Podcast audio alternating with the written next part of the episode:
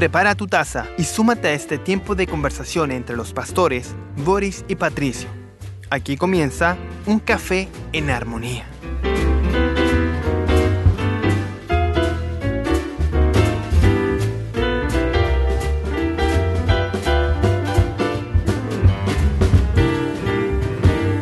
honramos al Señor por aquello, porque Dios es bueno y nos alienta. Eh, y hoy día estaremos eh, como eh, retomamos con nuestro pastor Patricio Curinao. Dios te bendiga, pastor. ¿Cómo estás, pastor? Gusto de saludarte. ¿Me escuchas bien? Perfecto. Qué bueno que digas perfecto, ya. Saludando a toda nuestra hermandad, a la audiencia en Cristo el Señor. Qué bueno poder volver a encontrarnos. Ayer lo hicimos guitarreando un poco, ¿cierto? Ahí alabanzas al Señor. Hoy lo hacemos en torno a la meditación, a la comprensión de la palabra del Señor, como orábamos tempranamente también con quienes participamos en la oración, de que el creyente pueda, la iglesia del Señor, la iglesia de Cristo pueda crecer en el conocimiento del Señor.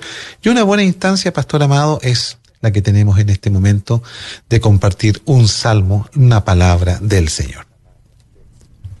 Amén. Por acá este programa se llama un, ¿no es cierto? Un café eh, en armonía, eh, pero un hermano acá dice, yo preparo mi mate para escucharlos. Así que hermano Luis, no, hay ningún problema, prepare su mate como buen uruguayo que está radicado en Chile, tiene su mate ahí eh, para disfrutar la palabra de Dios. Qué bien, ¿eh? un matecito ahí con unas tortitas. Bueno, esas se comen en, en Argentina. Unas tortas fritas, dices tú. Sí, porque las tortas en Argentina son las sopaipillas nuestras, es lo que yo tengo entendido. Exactamente.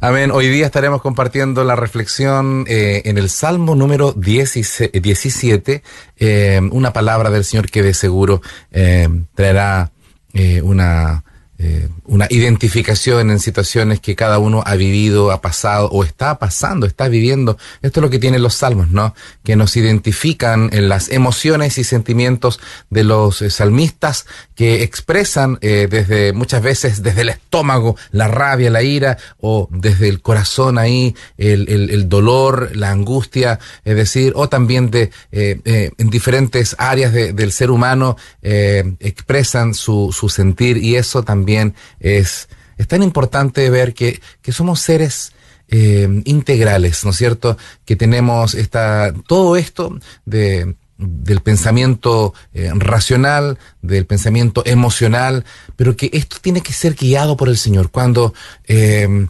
solamente eh, vivimos nuestra vida emocionalmente y no tomamos en cuenta la, la, palabra del Señor y nos manejamos con códigos emocionales. ¿Y por qué no va a la iglesia? Es que no, no siento hacerlo. Vivimos como de emociones. O, o, o, o, siento hacerlo o no siento. Y de repente, cuando nos anclamos en las emociones, nos pueden jugar malas pasadas porque debemos tener convicciones y que por supuesto nuestras emociones estén guiadas por el Espíritu Santo. Eh, bien lo dice, ¿ah? porque vivimos en una generación que basa su, su manera de vivir, su manera de plantearse la vida a través de sentimientos. Y tristemente a veces también hay creyentes que em, procuran hacer la voluntad de Dios y son realmente motivados a través de sentimientos y no de convicciones.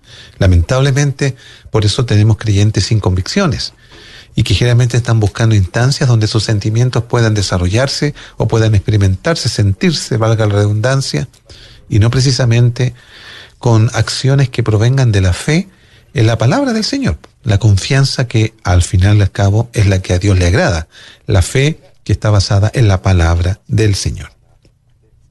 Amén, gracias al Señor. Comenzamos entonces, si usted tiene ahí en su casa, en su trabajo, la posibilidad de abrir su Biblia, hágalo. Si no, no se preocupe porque tiene, está desarrollando otras labores y puede estar escuchando. Eh, no hay ninguna dificultad. Dice la palabra del Señor, Salmo 17, leeré la versión NTV, nueva traducción viviente. Oh Señor, oye mi ruego pidiendo justicia. Escucha mi grito de auxilio Presta oído a mi oración, porque proviene de labios sinceros. Declárame inocente, porque tú ves lo que hace los que hacen lo correcto. Pusiste a prueba mis pensamientos y examinaste mi corazón durante la noche. Me has escudriñado y no encontraste ningún mal. Estoy decidido a no pecar con mis palabras. he seguido tus mandatos, los cuales me impidieron ir tras la gente cruel y perversa. Mis pasos permanecieron en tu camino, no he vacilado en seguirte. Oh Dios, a ti dirijo mi oración, porque sé que tú me responderás. Inclínate y escucha cuando oro. Muéstrame tu amor inagotable de maravillosas maneras, con tu gran poder rescatas a los que buscan refugiarse de sus enemigos. Cuídame como cuidarías tus propios ojos. Escóndeme bajo la sombra de tus alas. Protégeme de los perversos que me atacan, del enemigo mortal que me rodea. No tienen compasión. Escucha cómo se jactan, me rastrean y me rodean a la espera de cualquier oportunidad para tirarme al suelo. Son como leones hambrientos, deseosos por despedazarme, como leones jóvenes, escondidos en emboscada. Levántate, Señor, enfréntalos y haz que caigan de rodillas. Con tu espada rescátame de los perversos, con tu mano de poder, oh Señor, destruye a los que buscan mi recompensa en este mundo, pero sacia al el hambre de los que son tu tesoro. Que sus hijos tengan abundancia y dejen herencia a sus descendientes, porque soy recto, te veré. Cuando despierte, te veré cara a cara y quedaré satisfecho. Es un lindo salmo, ¿ah? Y es un salmo muy intenso, pastor, el que estamos en este momento escuchando en tus labios, y que refleja una oración de principio a fin. Ah, a veces encontramos también eh, en ciertos salmos oraciones de auxilio al comienzo y que tienen eh, su final en alabanza, explosión. Sin embargo, aquí lo que vemos básicamente es una oración de principio a fin, donde eh, el salmista, ¿cierto? Lo que está haciendo en este momento David es presentando delante del Señor una solicitud de reconocimiento. En los primeros versículos vemos eh, que David le dice al Señor que reconozca quién es Él. ¿Ya? Algo que el Señor no tiene problema porque el Señor conoce a los que son suyos, ¿cierto? Así dice la palabra del Señor en el Nuevo Testamento. Conoce al Señor a los que son suyos y apártese de iniquidad todo aquel que invoca el nombre del Señor. Y David es conocido por Dios. Fíjate que una de las cosas importantes que uno tiene que aprender en la vida cristiana es que no solamente Dios nos conoce, ¿ya? O que nosotros tenemos que conocerlo a Él, sino que somos conocidos también por el Señor. El Salmo 1 dice que Él conoce la senda de los justos. O sea, Él está atento al caminar del creyente, no para perseguirlo, ¿ah? sino para mostrar interés por cada paso que el creyente da. Y aquí en esta oración vamos a encontrar diferentes tipos de solicitudes de principio a fin de parte de David, que nos ayuda también a nosotros a expresarnos abiertamente delante del Señor. A veces consideramos que hay cosas que son mínimas, que no hay que molestar al Señor, y a veces también pensamos que hay cosas muy grandes que solamente yo las puedo solucionar. La verdad es que no considerar a Dios ni para lo mínimo, ni para lo urgente, ni para lo importante, es básicamente un acto de incredulidad como vimos en el Salmo 14. Así que vamos adelante, pastor, con este hermoso salmo. Tú mencionabas que este salmo que se le atribuye a David, el rey David, puede que haya sido otro, pero queda ahí, eh, era una de las formas comunes de atribuirlo al, al, salmista principal, en este caso David. Y es un, un, es un salmo que está repleto de peticiones. Así es. Eh, dependiendo de la traducción, eh, recordemos que la Biblia en este caso está escrito en hebreo, pero traducciones a diferentes idiomas del mundo, puede que vaya alguna variación en cuanto al, a la traducción de las formas verbales, pero se habla de, de unas 17 eh, eh, peticiones que aparecen, está cargado, este es un ramillete de peticiones. Esto nos habla de que el Señor eh, permite que su pueblo abra con sinceridad su corazón. Aun cuando quizás tengamos que ser guiados eh, en las peticiones. Hay otros salmos que son de gratitud. En este caso está cargado de peticiones. Y pedir a Dios no es incorrecto. Él nos autoriza a pedir. Obviamente que tenemos que pedir bien, porque muchas veces dice el mismo, eh, la misma palabra que pedimos mal, pedimos solo para nuestros deleites, eh, pedimos de forma incorrecta, pedimos carnalmente, y es ahí donde tenemos que también eh, solicitar al Señor, Señor, ayúdame para, para, para tener eh, mi mente con claridad eh, y esté alineada a tu voluntad. Eh, hay un dicho popular, ¿no? Que en pedir no hay engaño. y en este caso el salmista hace estas, estas peticiones delante del Señor.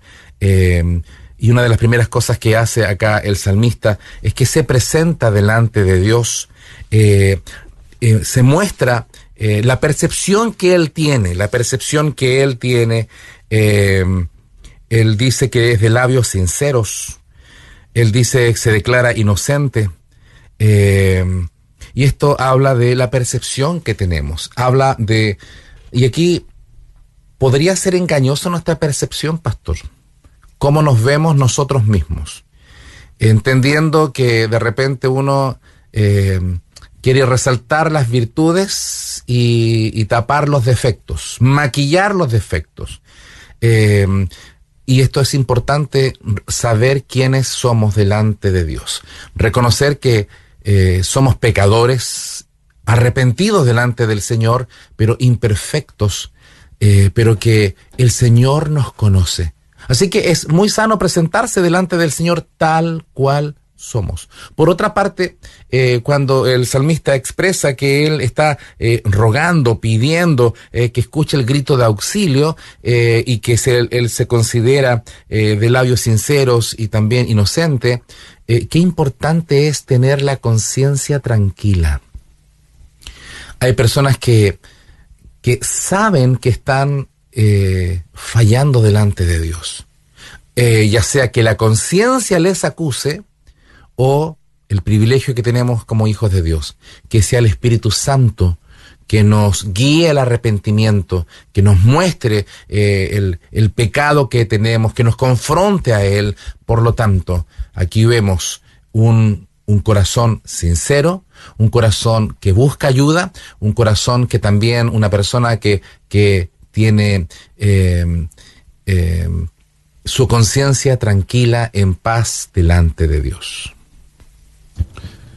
Bueno alcance lo que estás haciendo justamente de esta oración, eh, que, es, como tú lo dijiste, tiene alrededor de 17 peticiones, ya solicitudes. Bueno, va a depender quizá en algunos casos de, de, la versión, ¿cierto? Pero la que tú leíste, que es la NTV, si no me equivoco, y la nueva Biblia de las Américas que tengo yo justamente, habla de estas peticiones que David hace y que sería muy, muy bueno que cada uno de nosotros la tuviese en cuenta esta oración. Porque a veces nosotros eh, decimos, que, ¿qué le digo al Señor? ya he orado a lo mejor, sobre todo a veces los que son primeros creyentes. ¿Qué puedo decirle al Señor? Bueno, aquí tenemos una lista bien importante de peticiones que debemos hacer, los creyentes tienen que orar. Así Pablo le escribía a Timoteo en su segunda carta, en el capítulo 2, le mandaba justamente exhorto Exhorto que se hagan oraciones, decía, peticiones, rogativas y acciones de gracia por todos los hombres. O sea, si uno ve este salmo y lo que Pablo le escribe a Timoteo, uno se va a dar cuenta que hay muchas cosas que podemos exponer, solicitar, rogar, pedir al Señor y que tienen que ver con nuestra dinámica diaria y que por ende al orar nos vamos sujetando también a lo que Dios quiere hacer con respecto a su voluntad en nosotros. Oye, oh Señor, una causa justa, atiende a mi clamor, presta oído a mi oración, que no es de labios engañosos. Tú hablabas justamente de la integridad que tiene esta oración de parte del salmista. Ah, porque a veces tenemos una conciencia más culpable que otras veces. Y a veces también vivimos momentos de plenitud en nuestra conciencia, pero también eh, acosados por el enemigo, acosados por las circunstancias. Y ahí uno se pregunta, bueno, Señor, si yo ya me porto, me porto mejor, por decir un término, ¿por qué me están pasando estas cosas? Ahí es donde el creyente tiene que también orar. Cuando no es él el protagonista de sus males, sino que son otros también es una oportunidad para orar y mostrar al Señor lo, cómo está nuestro corazón. Si está bien con el Señor, bueno, Digámoselo al Señor. Eh, aprovechemos la instancia de decirle, Señor, ah, me, he cambiado, he ido mejorando en mi vida, sin embargo estoy en medio de asedios y, necesito tu ayuda, Señor, necesito tu auxilio. Yo creo que la oración tanto es para confesión de nuestros pecados, pero también para mostrarnos delante de Dios con un deseo y también con una actitud diferente. El salmista está clamando, está rogando al Señor que atienda su causa, que atienda, que, pidiendo justicia, como cuando alguien se acerca a tribunales y, contrata a un abogado y, pide, por favor, defiéndeme, quiero presentarme delante del juez y, expresarle eh, mi versión de los hechos y quiero declararme que soy inocente, yo no, no, no hice, eh, hay, aquí hay alguien que, que me está tratando de perjudicar. Ah, y de repente están estas experiencias, quizás alguno nunca ha vivido esto, pero otros han vivido estas situaciones de, persecución, de engaño, de estafas. Personas que han sido engañados y eh, maltratados, eh, se han, abusado eh, de ellos y, han quedado desvalidos y piden justicia. Cuando alguien se siente violentado, pasado a llevar, eh, puede clamar a la justicia humana, por supuesto, pero en este caso David recurre a la justicia de Dios. Señor, hazme justicia. Y nos recordamos de aquella viuda que iba donde el juez injusto pidiendo que le hiciera justicia y el juez injusto no la tomaba en cuenta porque era un caso tan irrelevante para él, tenía cosas más importantes que hacer. Pero esta mujer fue tan insistente, iba todos los días hasta que en un momento agotó la paciencia el juez, ya la voy a atender. Ya no quiero que, no quiera ver, no la quiero ver más. Ya, ahí está tu, tu justicia y, y no me molestes. Y él dice, ¿el Señor es juez injusto? ¿El Señor no nos toma en cuenta? Aquí el salmista no tiene esa historia, porque esto es Antiguo Testamento. Jesús va a contar la historia de, esa viuda pobre. Eh, pero nuestro Dios no es injusto. Podemos, hoy día de seguro habrá alguien en algún lugar de Chile o del mundo que está diciendo, Señor, me trataron con injusticia. Clámale al Señor. Aquí hay un modelo de oración pidiendo, Señor, mi causa, atiéndela. Tú me conoces. Es verdad, Señor, no soy perfecto, pero, pero vengo delante de ti. El verso 3 declara que eh, el Señor le visita de noche. Qué hermoso. Y que prueba su corazón. Pusiste a prueba mis pensamientos. Tú has probado mi corazón. Y el Señor va al interior de nuestro corazón. ¿Habrá algo oculto? Bueno, si hay algo que no es confesado, confesémoslo pronto, porque el Señor conoce todo nuestro ser. Si hay algo que, porque de repente cuando nos defendemos contamos la versión que nos conviene, pero de repente la parte que, que nos compromete, esa la dejamos pasar. No, con Dios no se puede. Declaremos todo. Las cosas que aparentemente nos benefician y aquellos errores que hemos cometido, también expongámoslo, porque el Señor prueba nuestro corazón, nuestros pensamientos, nos examina durante la noche, nos escudriña. Y qué bueno es poder eh, tener el corazón eh, sin la carga de la no confesión, decirle todo lo que nos pasa, porque el Señor nos conoce. No, no caigamos en mentiras. Eh, que nuestra boca, como dice acá el salmista, eh, me has puesto a prueba y, nada hallaste, he resuelto que mi boca no peque. Señor, no voy a, agrandar ni tampoco a, achicar el problema. No voy a ocultar, no voy a pecar, te voy a contar todo lo que me pasa, lo que me siento, lo que he vivido, te lo expreso con, con sinceridad. Estos versículos que estamos comentando son súper importantes en la vida de la conciencia de un creyente. Por el hecho de que el salmista, David, como ya hemos expresado, él hace de la noche un momento de reencuentro íntimo con Dios. Y paradójicamente, pastor y amada audiencia en el Señor, hoy día eh, el hombre no le, no, no le gusta meditar acerca de sus caminos. No le, no le gusta reflexionar si las cosas que le han sucedido realmente son porque está alejado de Dios, porque no hay espiritualidad en su vida. Fíjate que una, observación que hizo un pastor en una oportunidad es que eh, antiguamente cuando uno entraba a una clínica o un hospital, ¿cierto? para una operación, para un procedimiento, eh, no habían televisores en, las salas de espera, las salas de estar, ahí donde estaba la recuperación, el posoperatorio o la previa. Por lo tanto, eso hacía que las personas meditaran acerca de su vida, que, por qué habían llegado a esta instancia. Y era una oportunidad a veces replantearse, de replantearse la vida, justamente si la estaban viviendo bien. Y hoy día, bueno, no sé el caso de, de muchos, cuántos quizás tengan televisores en sus recámaras, ¿ya? Y, esto me hace pensar, a la luz de estos dos ejemplos, televisores en las clínicas hospitales, televisores eh, quizás en, los, en, las habitaciones, ¿ya? Y tiene que ver con el uso, sin duda, pero ¿de qué manera esto nos priva a nosotros de poder reflexionar mejor acerca de la vida? Terminar el día en el Señor es poder eh, desarrollar una conciencia en Cristo. Así como en David dice, tú has probado mi corazón, me has visitado de noche, me has puesto a prueba y nada ya te he resuelto que mi boca no peque. O sea, aquí hay resoluciones. La noche en Dios, los desvelos que el apóstol sufría también permitían no tratar de solucionar mi falta de sueño con un televisor, con una imagen, con, en fin, sino orando y permitiendo que el Señor ministre el corazón a la luz de una palabra que he recibido, que la puedo leer incluso en el momento.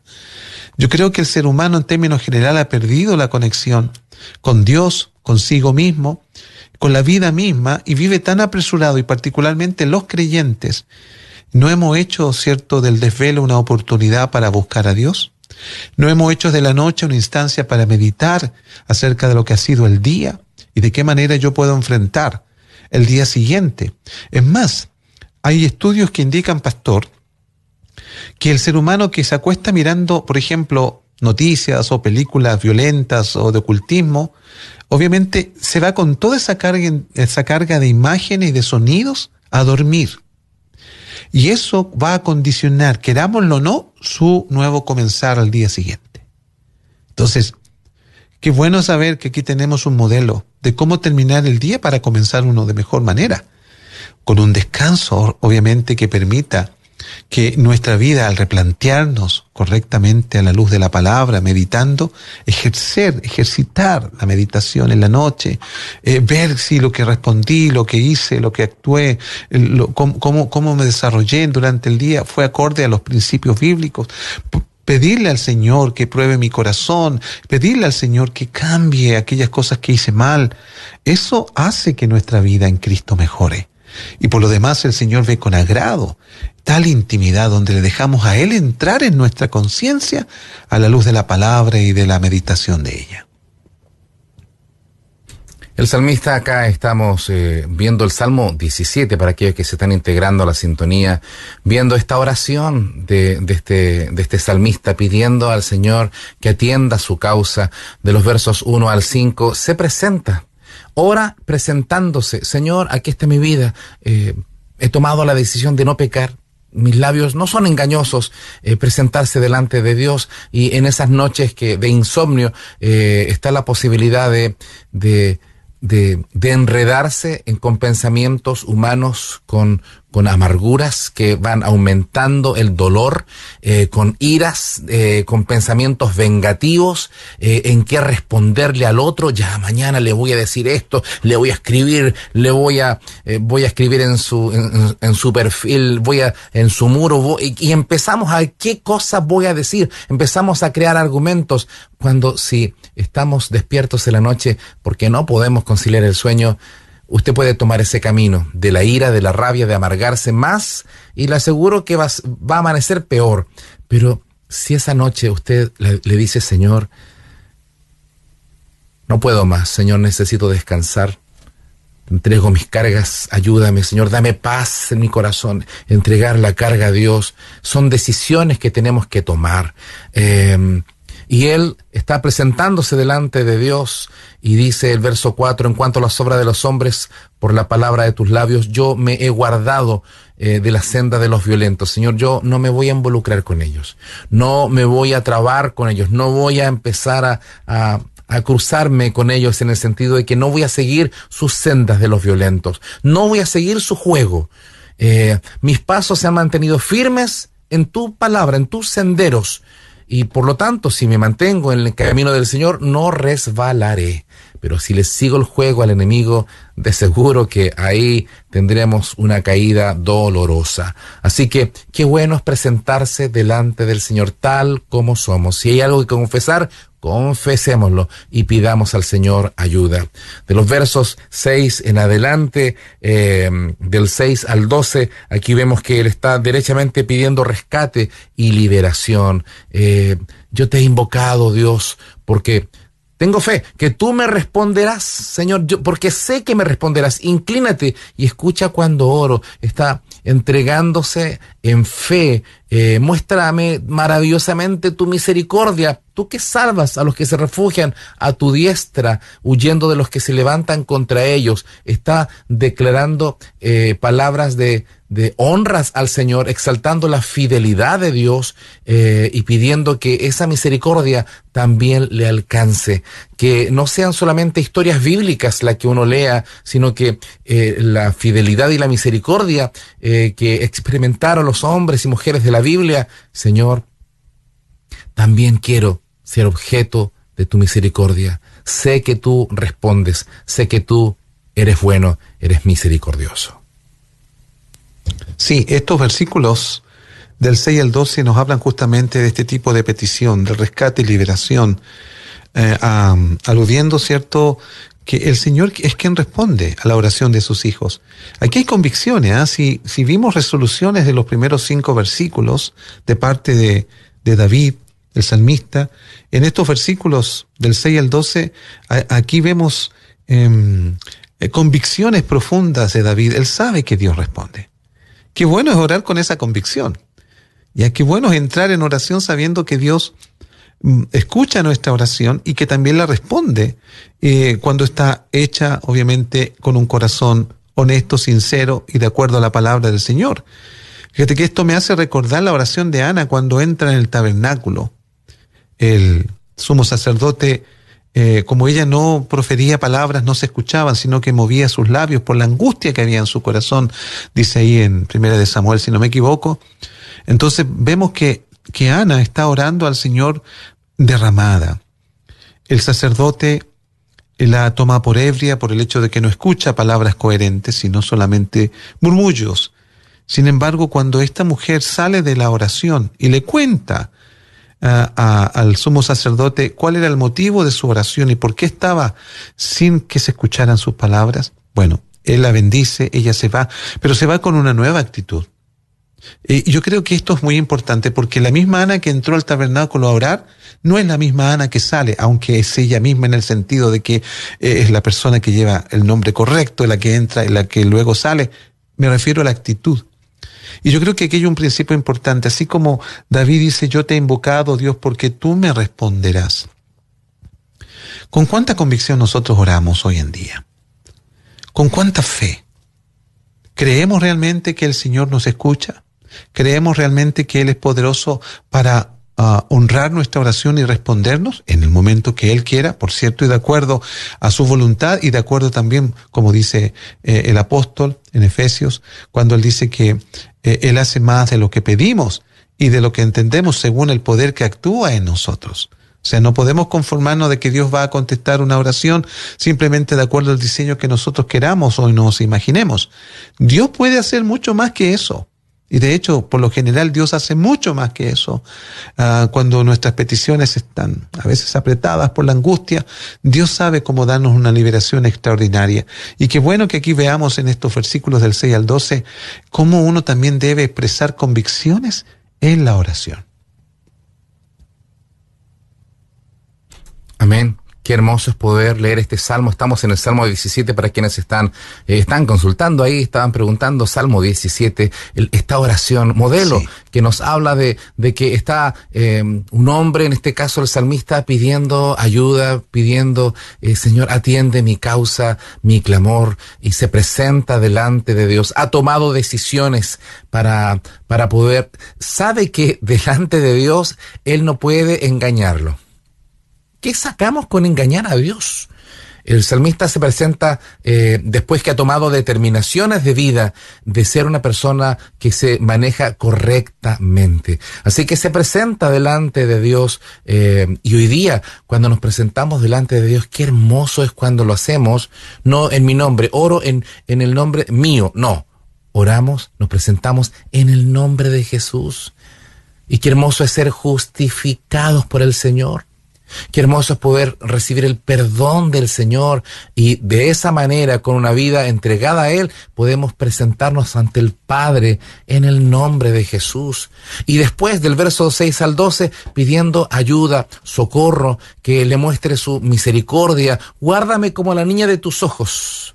Eh, cuídame como cuidarías tus propios ojos, los ojos que son tan delicados cualquier basurita y nos complica la existencia. El sol eh, en plenitud nos molesta, el sol tan, tan fuerte. Nuestros ojos, que el Señor nos guarde, nos cuide, que nos esconda bajo la sombra de sus alas. Qué maravilloso es poder sentirse, sentirnos refugiados en Él, eh, que, que seamos guardados de los impíos que nos quieren despojar, que nos quieren saquear de los enemigos mortales que rodean al salmista que hoy día también podrían eh, eh, hacerse sentir en nuestras vidas de diferentes maneras.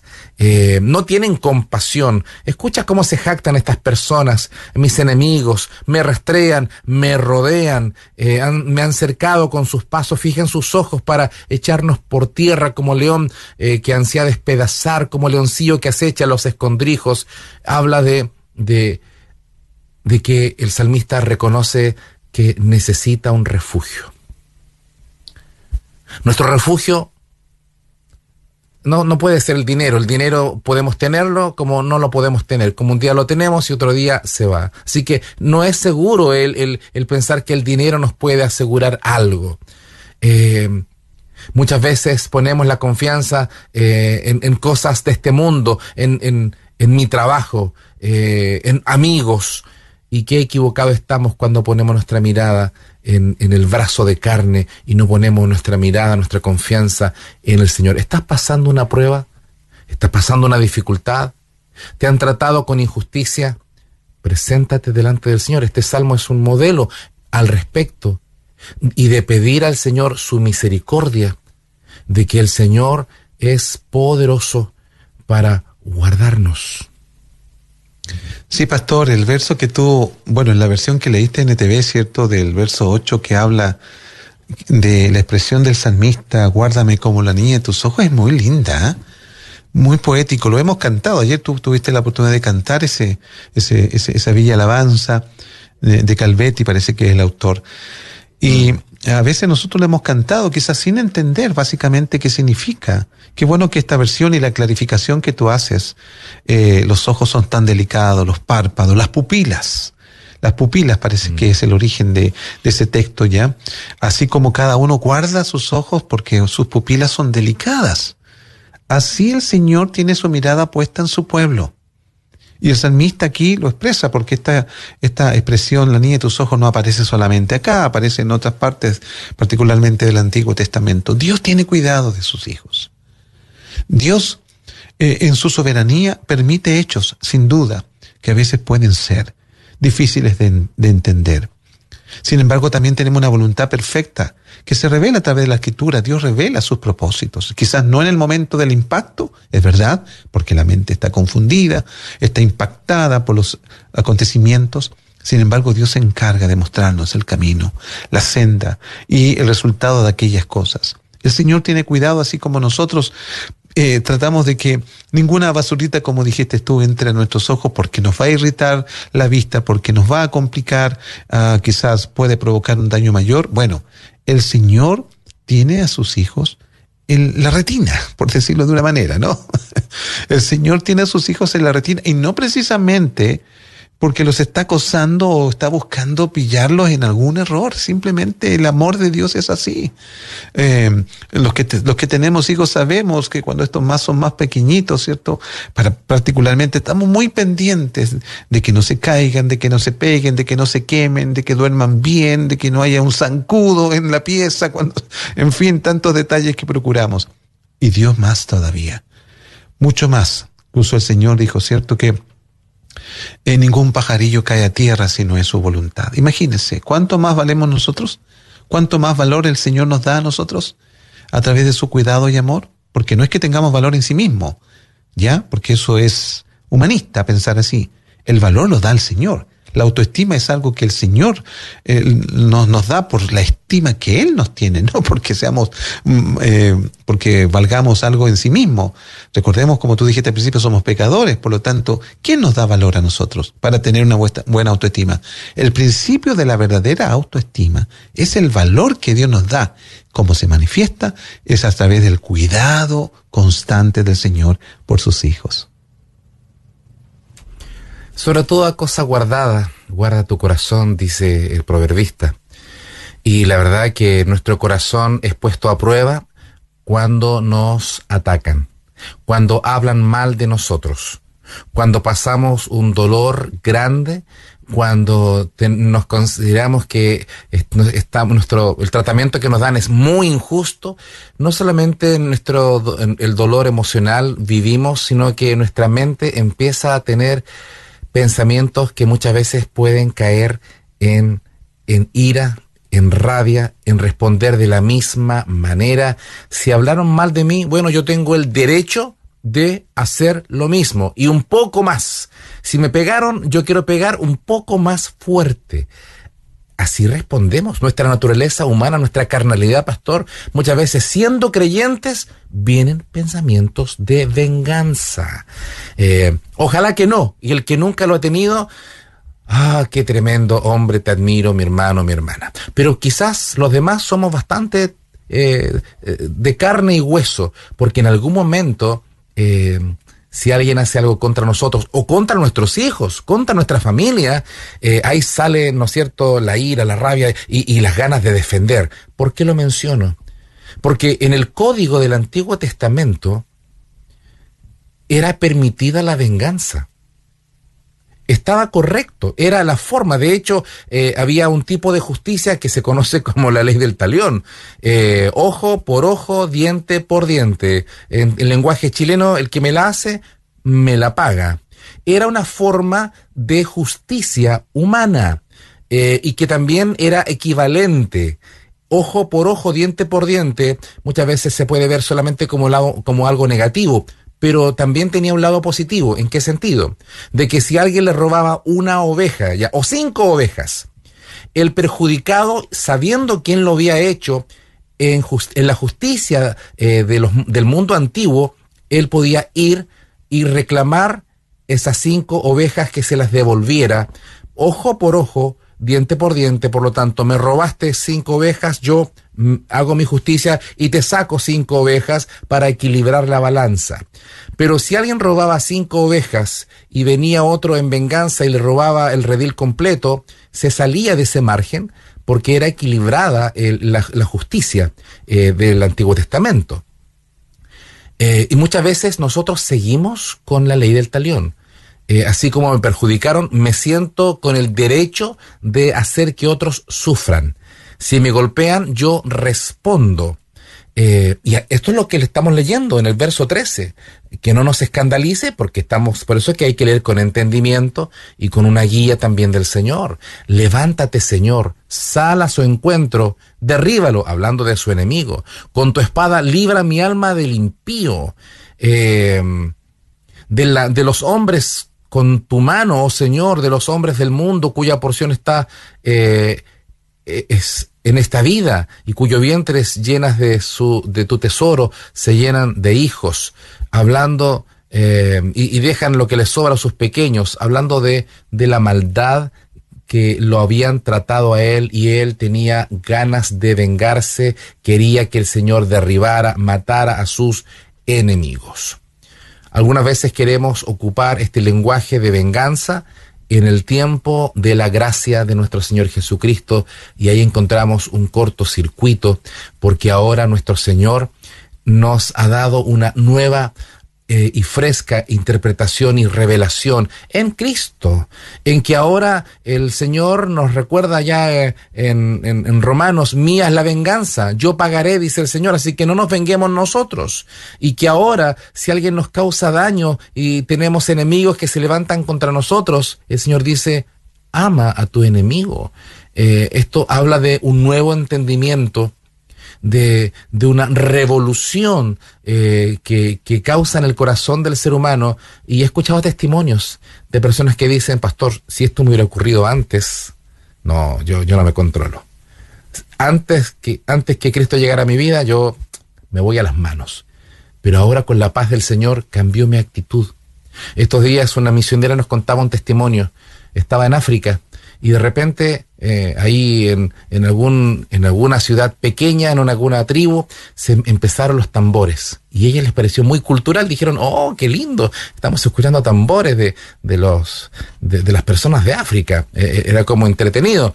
Y viene el, el, líder del, del equipo misionero y le dice,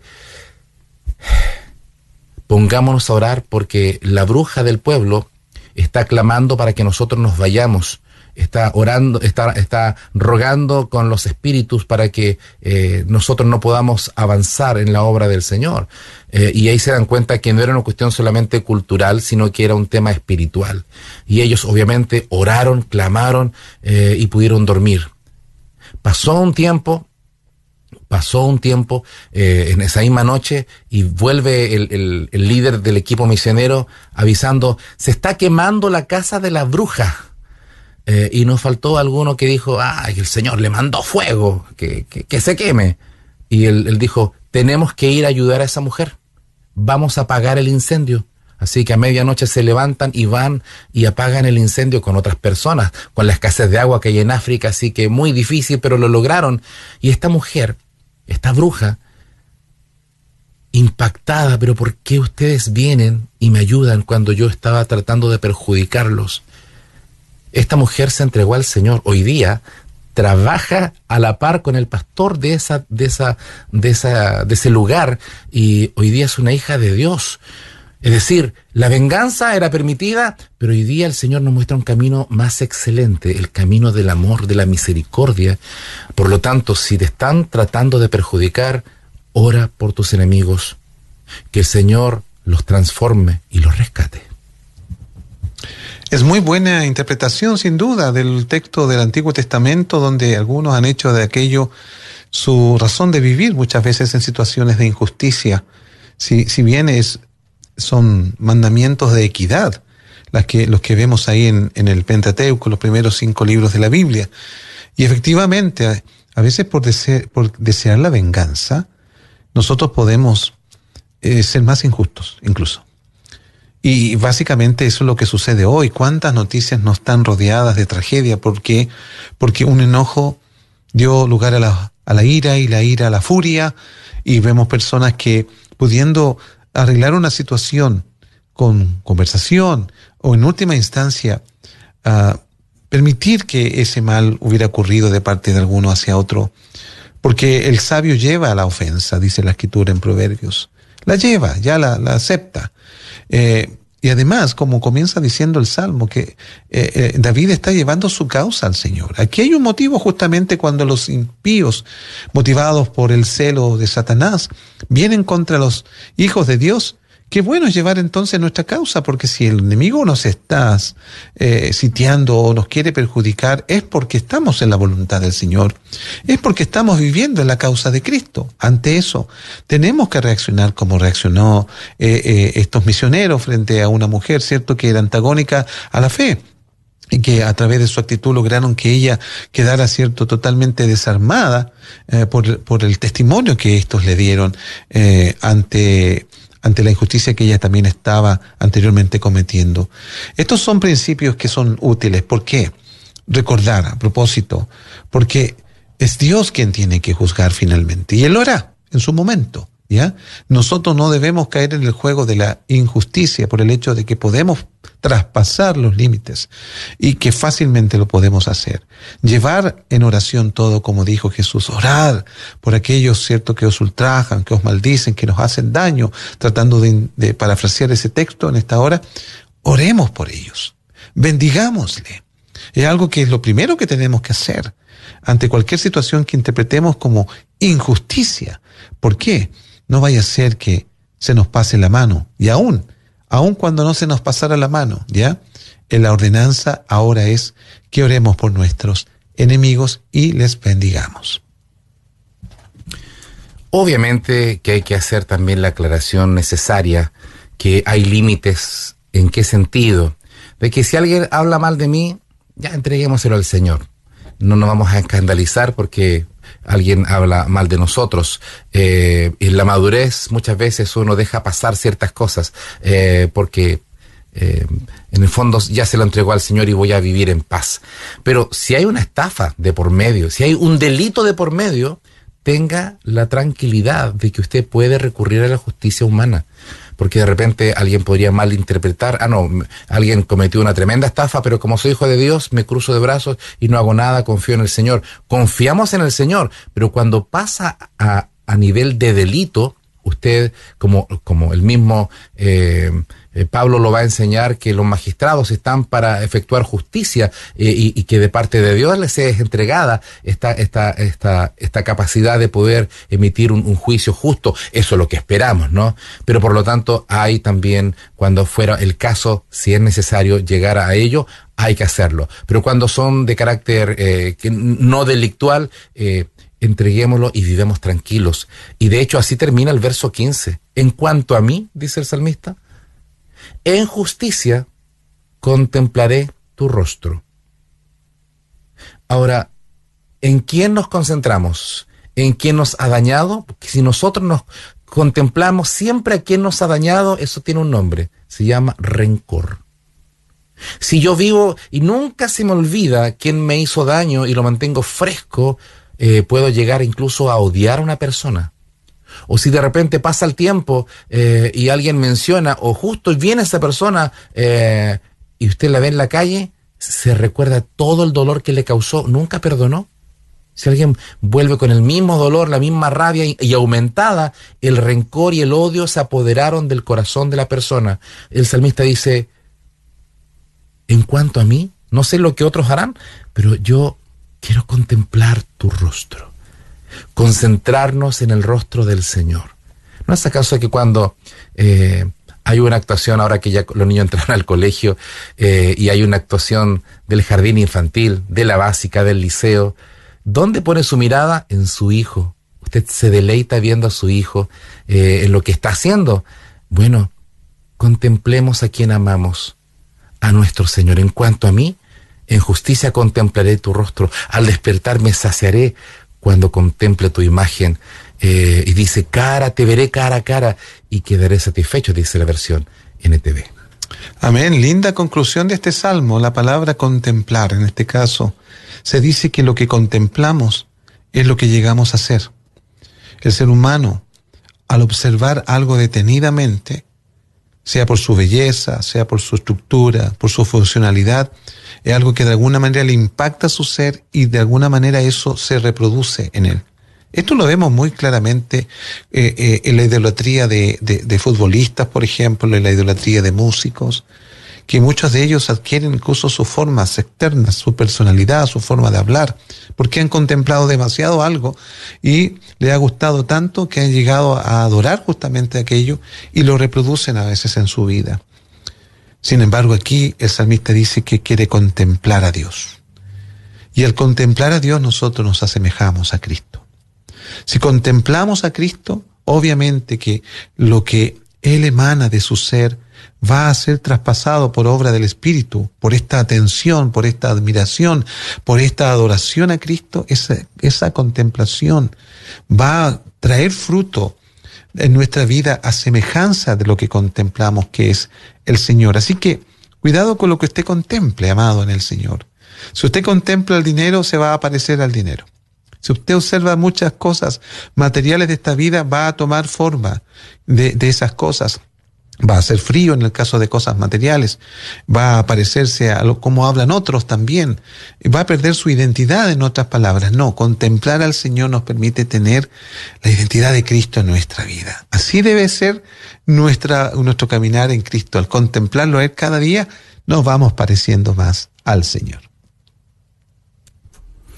Amén usted también puede reflexionar. Hay mucho más que meditar, que escudriñar, así que le invitamos, no podemos, eh, eh, y, tampoco la intención de poder hacer eh, la reflexión absolutamente completa. Hay mucho más que seguir ahondando, pero eso se lo dejamos a que usted lo pueda hacer en casa, con su Biblia, compare versiones bíblicas con su Biblia de estudio, primeramente en oración, y que el Señor vaya abriendo nuestra mirada para aprender, sacar los principios escriturales y vivir conforme a ellos para, para parecernos más, más al Señor.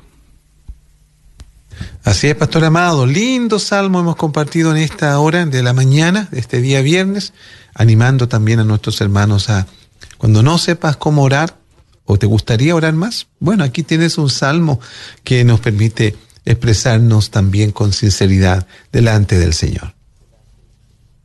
Señor bendito, muchas gracias por esta jornada, gracias por abrir tu palabra mm, y poder leerla. Qué privilegio tenemos meditar en ella y pedir que tu Espíritu nos vaya instruyendo para, para ser sabios, para poder eh, parecernos más a ti. Bendice a aquellos que hoy día, por diferentes circunstancias que no conocemos, pero que tú sí, mm, están pasando un momento de dolor, se sienten perseguidos, se sienten afectados, que tu palabra traiga fresco a su alma y que puedan eh, tomar la porción que les, eh, les bendice en este día y les instruye. En el nombre de Jesús. Amén. Amén. Y amén. Gracias, Pastor Patricio. Bendiciones.